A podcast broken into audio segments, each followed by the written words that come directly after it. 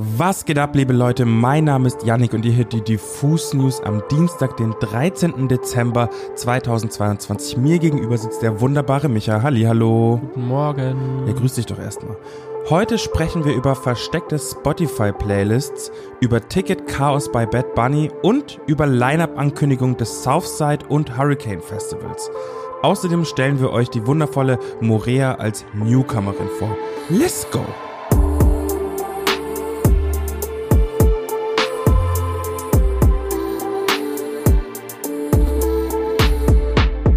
Ihr Lieben, ich warne euch vor, gleich wird's mal wieder kurios. Ich erzähle euch jetzt nämlich von Spotify und geheimen, personalisierten Playlists. Volle Transparenz vorab, wir wissen nicht, ob das eine neue Funktion von Spotify ist oder ob das einfach ein Fehler im System ist, der bisher einfach übersehen wurde. Wir wissen, um ehrlich zu sein, nicht mal, ob das Phänomen an sich neu ist. Aber wir sind in der Redaktion darauf gestoßen und fanden es einfach ziemlich unterhaltsam. Ich will euch nicht länger auf die Folter spannen. Als Spotify-Nutzerin kennt man das ja. Man klickt auf den Reiter für dich erstellt bzw. made for you und findet da verschiedene von Spotify erstellte Playlists, die an deine Hörgewohnheiten abgestimmt sind. Da findet man bei mir zum Beispiel den Hip-Hop-Mix, den Pop-Mix, den RB-Mix und so weiter. Außerdem gibt's da auch noch ganz viele Artist-Mixes, die sich um eine Künstlerin drehen. Soweit, so bekannt. Jetzt packt mal euer Handy raus, tippt für mich erstellt in die Suchliste ein und staunt.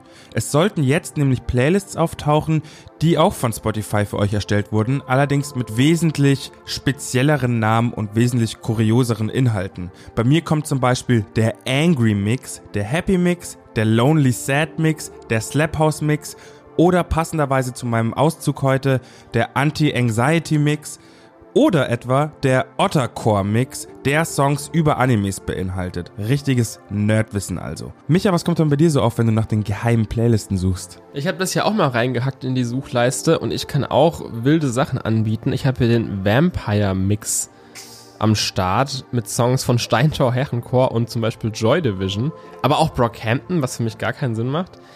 Ähm, ich habe den Angry Heartbroken Mix.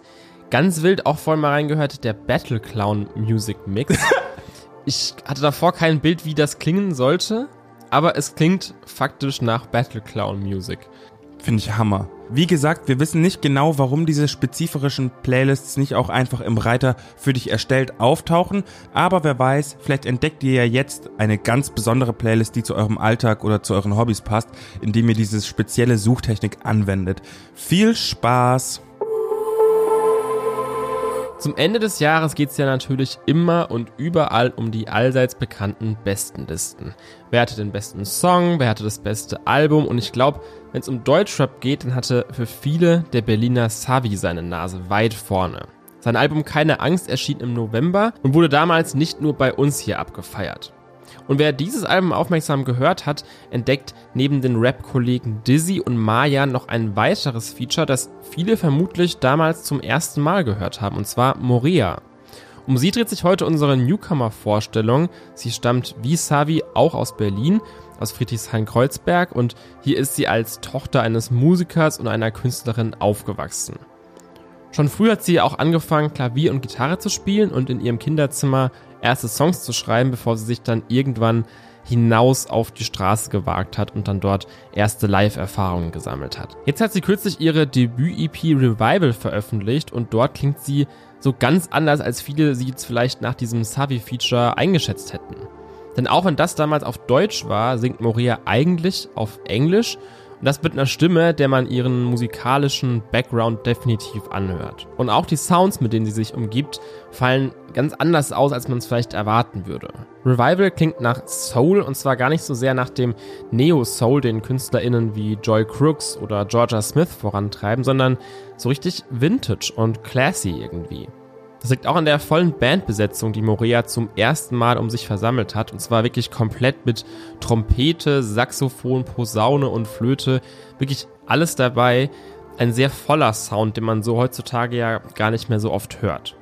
Mit ihrer EP verarbeitet sie ein letztes Mal ihre erste Beziehung und obwohl das mit Weihnachten ziemlich wenig zu tun hat, passt das zumindest musikalisch irgendwie sehr gut in diese gemütliche Winterstimmung, die einen sofort packt, sobald es irgendwie drinnen warm und cozy und draußen eklig kalt ist.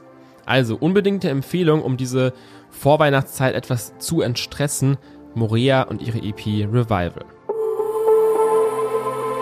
Bei Ticketmaster brennt mal wieder die Hütte. Erst kürzlich geriet die Verkaufsplattform für Event-Tickets wegen eines Systemfehlers in Verruf, als die Premium-Karten für Taylor Swifts Eras Tour für nächstes Jahr online gegangen sind.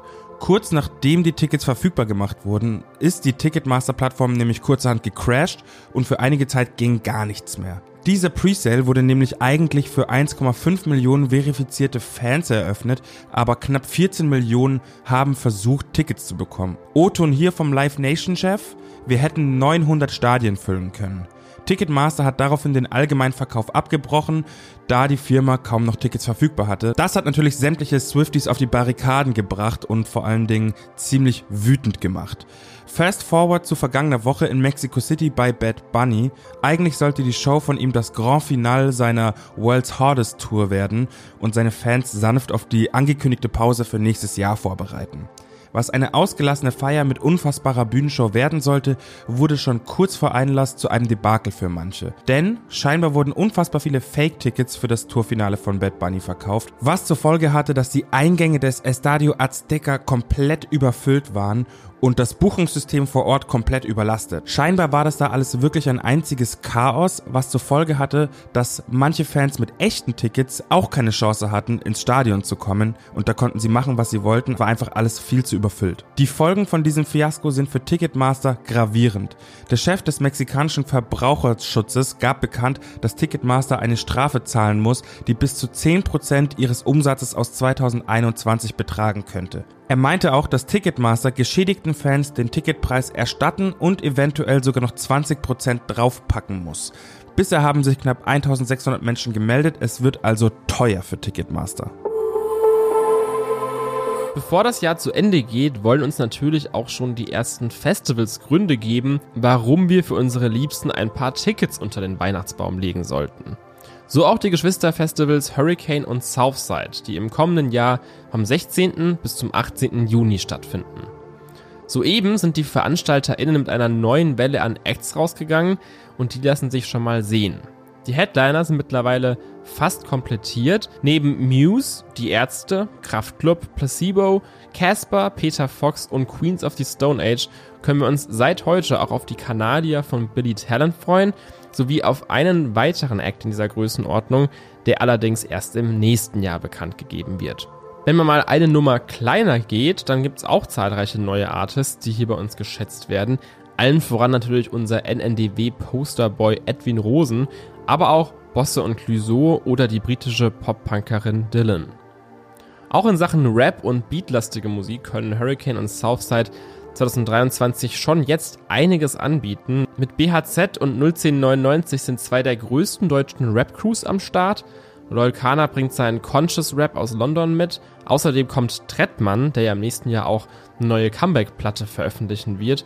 Und mit einem Drunken Master Set ist dann auch für den endgültigen Abriss gesorgt. Das vollständige Line-Up findet ihr auf der Website der Festivals und außerdem hier noch ein kleiner Service-Hinweis.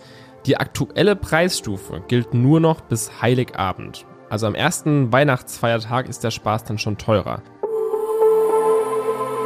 Das war's dann mit den Diffus News am Dienstag, den 13. Dezember. Wir sprachen heute über Ticketärger bei Bad Bunny, über versteckte Playlists bei Spotify, Line-Up-News beim Hurricane und Southside sowie über die Newcomerin Morea.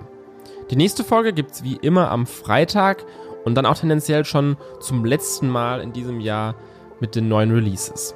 Bis dahin eine schöne Woche und bleibt gesund.